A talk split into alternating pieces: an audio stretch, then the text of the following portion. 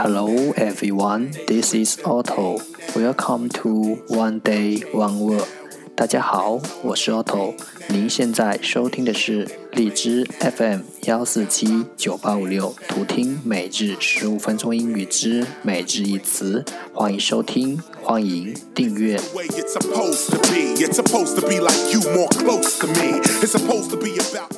微信公众号 Otto Everyday O T T O E V E R Y D A Y，请添加，让学习英语融入生活，在途中遇见未知的自己。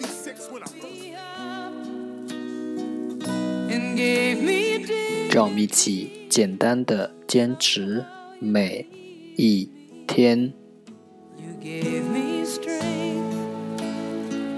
Day three hundred and sixty-nine.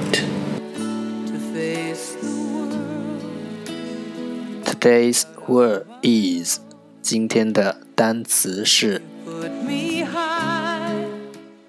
influential influential i n f l u e n t i a l influential 形容词有影响的。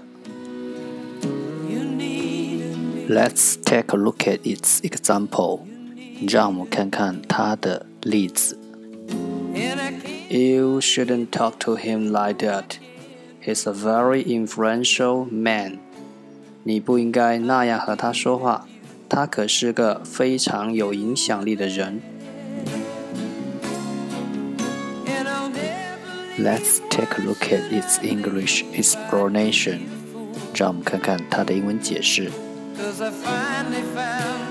Having the power to cause changes，有能力，having the power，导致改变，to cause changes，有能力导致改变。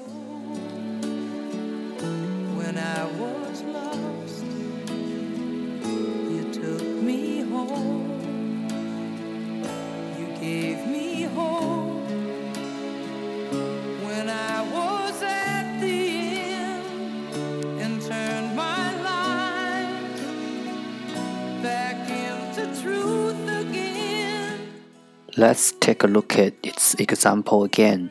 让我们再看看它的例子。You shouldn't talk to him like that. He's a very influential man. 你不应该那样和他说话，他可是个非常有影响力的人。Influential, influential 形容词，有影响的。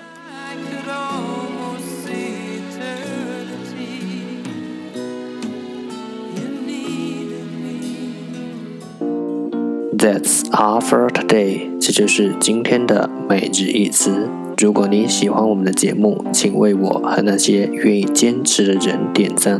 欢迎和我一起用手机学英语，一起进步。See you next time。再见。